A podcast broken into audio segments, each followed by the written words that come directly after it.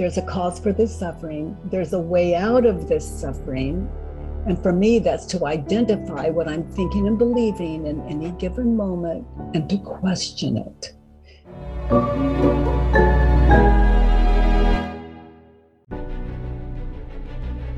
Willkommen bei dem Podcast von Die Köpfe der Genies. Mein Name ist Maxim Mankewitsch und in diesem Podcast lassen wir die größten Genies aus dem Grabau verstehen und präsentieren dir das spannende Erfolgswissen der Neuzeit.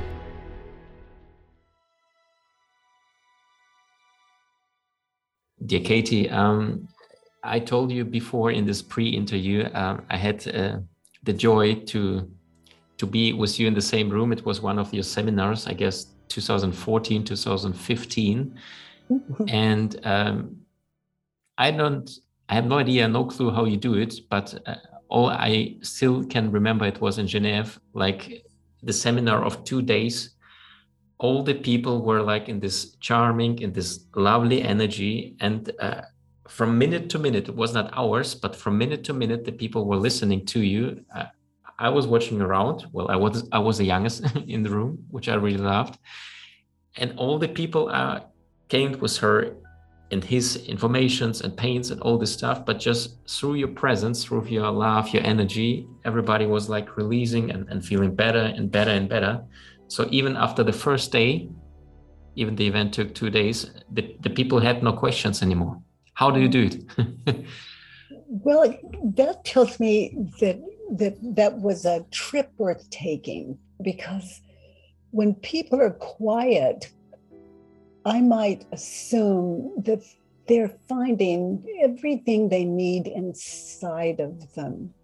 That makes me no longer necessary. Once we learn where all the answers are, you know, we're we're good in ourselves, and and um, gosh, life becomes so simple. So I love hearing that they were just quiet and introspective. And that's where all the answers are, you know, the, the, the ones that really matter. Why? Because they're in us. We can trust it because there's an emotion that goes with it and an expansion of mind. It's it's um, a beautiful thing, this inner life, once we understand it.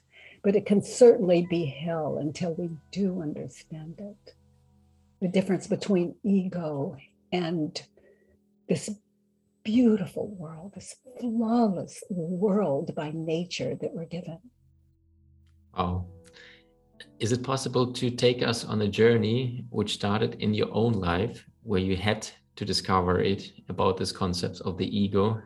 What did you experience? How did you suffer? Well, it was years of very deep depression and very suicidal. How old feeling, was you? Feeling like too painful to even accept the next breath. How old was I? I was 43 years old when the work found me. So from my 30s to my 40s and depressed before that, but this dark, deep pit I found myself in it was about 10 years, lasted about 10 years until I was, what, 43 years old in this illusion of time in this world of parent time. And and one day as I lay sleeping on the floor, because I didn't think I was worth even a bed to sleep in. That is really wet. and and you know as i look back on it oh my goodness this poor creature and the suffering so as i lay on the floor i i was sleeping there and there was my bed was in the room but but i really didn't deserve to sleep in it that was my mindset and this as i lay sleeping this bug crawled across my foot, as love would have it. I can see after that. But this bug crawled across my foot and I opened my eyes. So I woke up in two ways. I woke up from the sleep we always wake up from in the morning. And um, and I woke up to no self. And I can only say that after the fact because I didn't think, oh, I'm no self, because that would be I. So that was absent. So without identification, as I as, as I just experienced as experience, I saw how all suffering um, was created. I saw the illusion. And I saw what is really important is I saw that when I believed my thoughts, I suffered.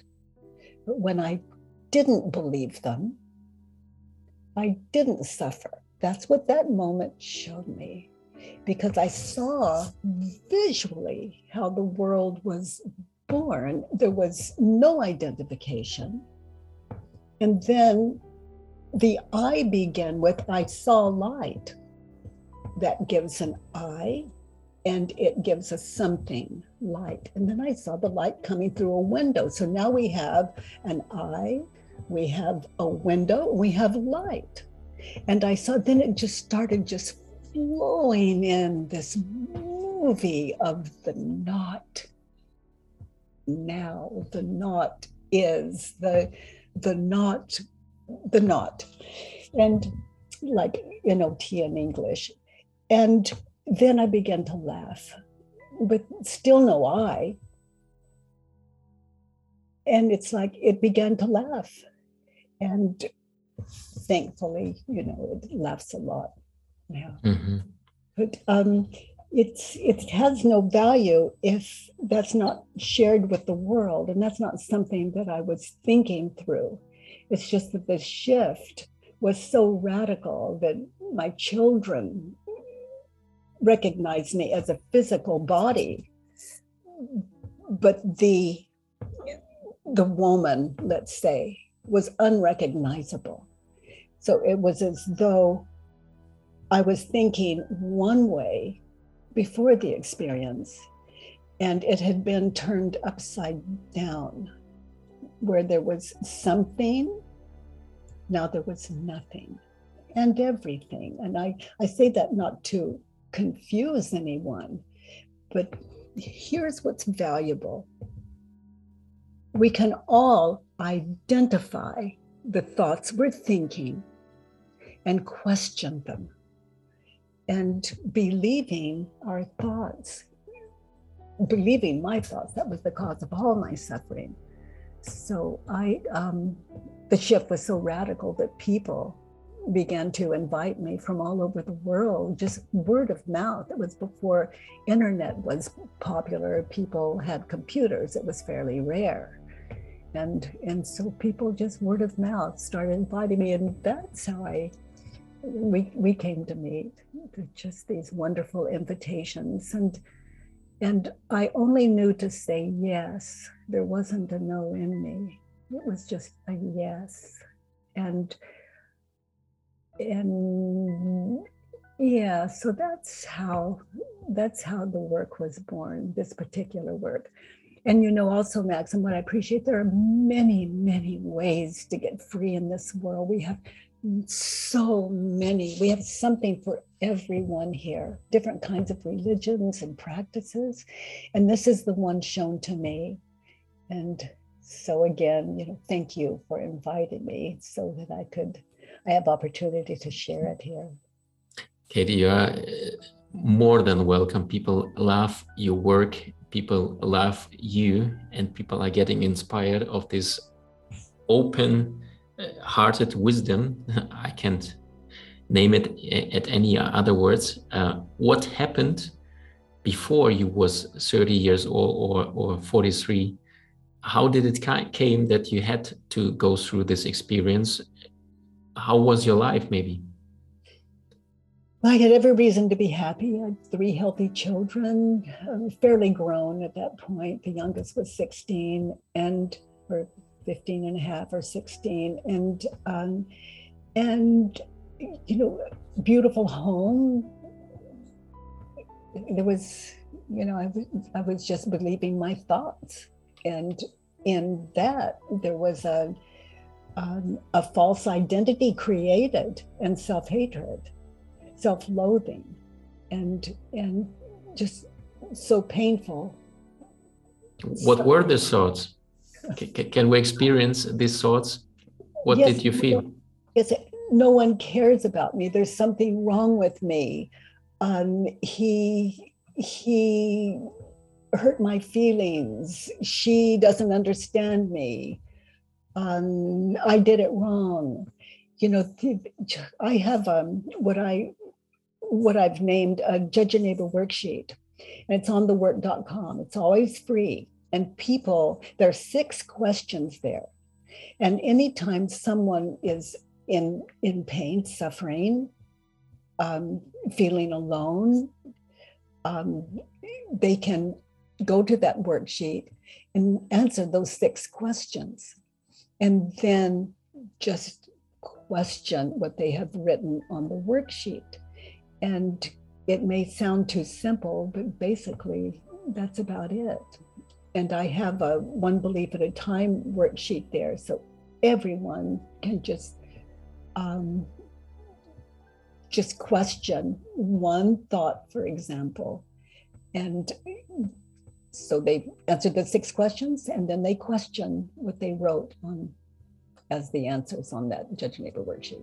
It sounds mm-hmm. complicated. It's so darn simple, but those six questions really are just full, just six answers there.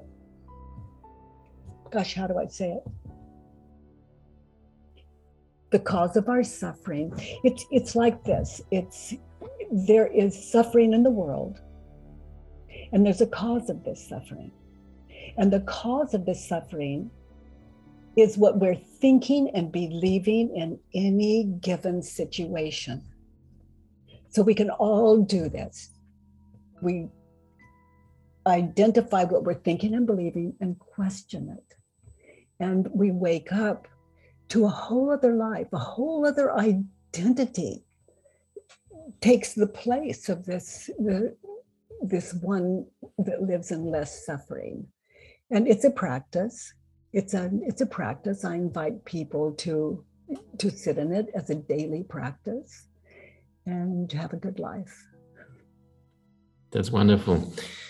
Katie how does the ego or the concepts of ego work? And would you say it changed like 40 years ago maybe to now? What do you experience? What do you see in, in this world? How does the concept of ego changes? You know what i could say what do i see in this world? Nothing nothing but i can i can tell you what i see it's right now I see you on my screen and I love what I see. I feel a kinship in your presence. Why? There's an easy answer. What I am thinking and believing allow me to see you clearly. Now, if you were some as the world would see it, some evil, terrible person. Out of this state of mind within me, we'll call it me, I would see you as the same. I would see you, I would see both personas as innocent. I would see that you are no more or less than my own state of mind. And if I want to change you in any way, I question what I'm thinking and believing about you. And I'm the one that changes. And anytime I see you and what we see as the future here, or I think of you and I see you in my mind's eye, I feel this kinship. And it doesn't matter what other people would say about you or think about you. It doesn't change my mind. I know you by heart. I know you by mind. So, what I love about inquiry is until I love everything I think, I can't love everything I see. So the world, this world I live in, is my world, and no two people live in the same world. You live in yours, I live in mine. So if you have different ideas than I have that may conflict with mine, there's plenty of room for your ideas in my world. If I go to war with what you're thinking and believing, in other words, I criticize, I argue, if I go to war with what you're thinking and believing, we have the war of the worlds. It's like my world has room for everything. Why do I have to change your world? So, who starts the world? In my world, only one person has power to start a war, and it's me. And I have um, a solution for that. So, I love this world and everyone and everything in it so far. So far as I know, and my mind is always open to the next lesson in this place I call Earth School. That's wonderful. You just mentioned. Mind. Thank you for the Earth School, which bring us to the next topic. Um, Katie, what is all this all about? Why do we come on this Earth School? What do we experience? What do you think is the big giant purpose of all of this? Well, heaven heaven. This world is heaven. Infinity, infinity by nature is kind. And that is just one person's experience or philosophy. If that is so, and that is my experience, that being so, I see everything in this place we call earth as a gift. It's love without exception. It's non-duality. I think I'm I'm I'm posting something about that. What is it? It's um, the definition of what is the de- definition of non-duality? Love. Mm-hmm. That's what, wow. Um, so you say we're coming from this uh, connection, which is uh, in God's presence. We come to the duality on this planet, on this earth. And I remember Neale Donald Walsch was uh, speaking about this that uh, Jesus was loving the guys who were killing him because he decided himself just for connection, like apart from the ego, and, and prayed for the, the guys. Um, got it. You always, or not always, but I heard you speaking about Buddhism. I heard you speaking about the old traditions. Can you tell us what do you believe? Um, how does it work with the soul on this planet?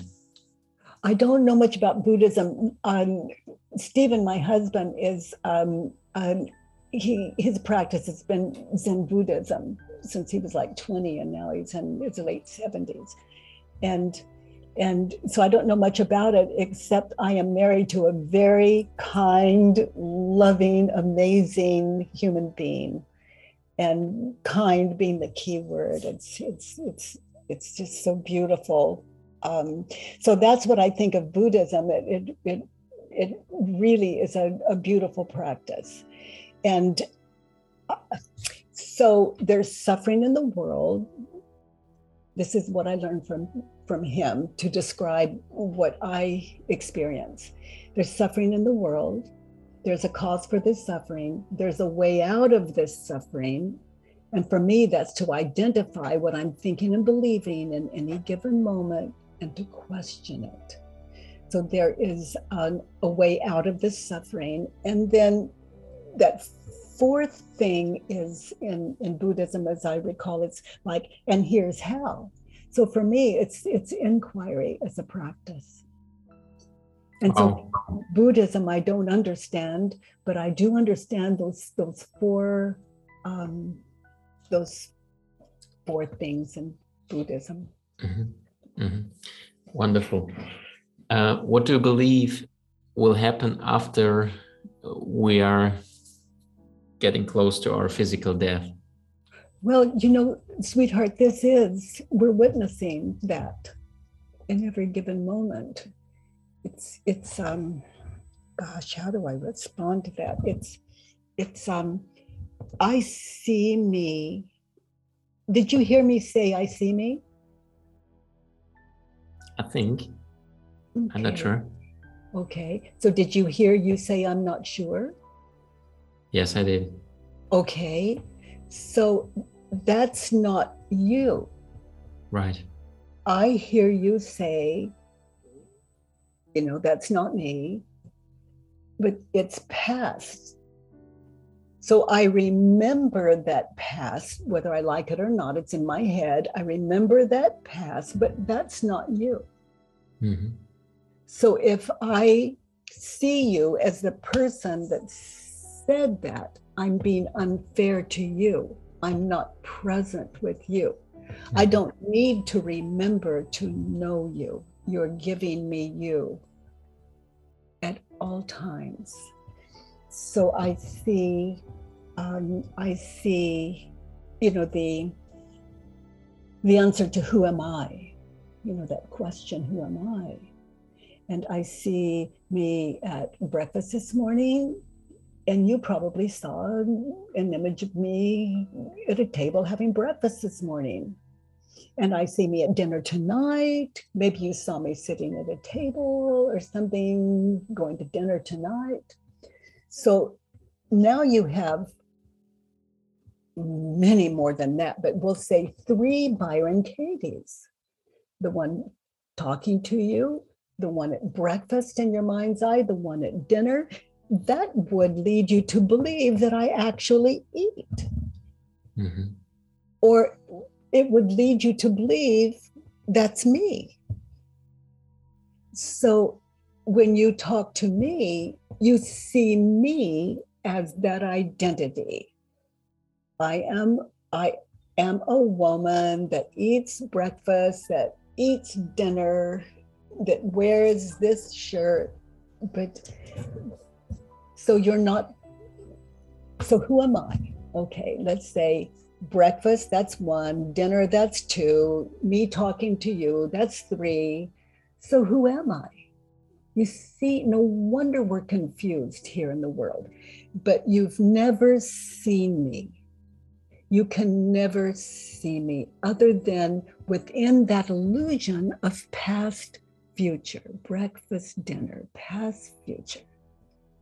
So when we think we know someone, our our information is coming from what we believed from childhood all the way up. We're in this trance. And what we think life is going to be can be very fearful. You know, what are they going to think of me? Uh, what are they going to do? What are they going to say about me? And and you know on and on and on well that's not reality that is imagination that is being in the grasp of an ego and being asleep to it. So no one's guilty. We're being dreamed. And it's okay. It's not serious. It gets it, it, it can be very frightening if you want fear you know, get a future, you want a little guilt, get a past, but that is not I. So um, this this practice that I invite people to, it it gives us every opportunity to know the difference between one reason I'm not fearful, you know, I've just described why really, but I know it. I know by nature this infinity, we'll call it that, this infinity, love. It's other than what we're thinking and believing, this truly is heaven. And I don't just say that, I invite people to test it. You know, and as a, a, a person that was in more praying, more more lost in depression and delusion as I was. It's I certainly don't want anyone to have to suffer. That was nothing more than states of mind.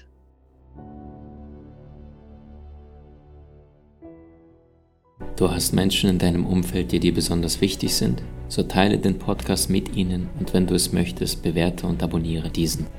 Wenn du noch schneller deine Meisterschaft erlangen möchtest, so findest du über 20 außergewöhnliche Videokurse in unserer Genieakademie unter maximmankiewicz.com.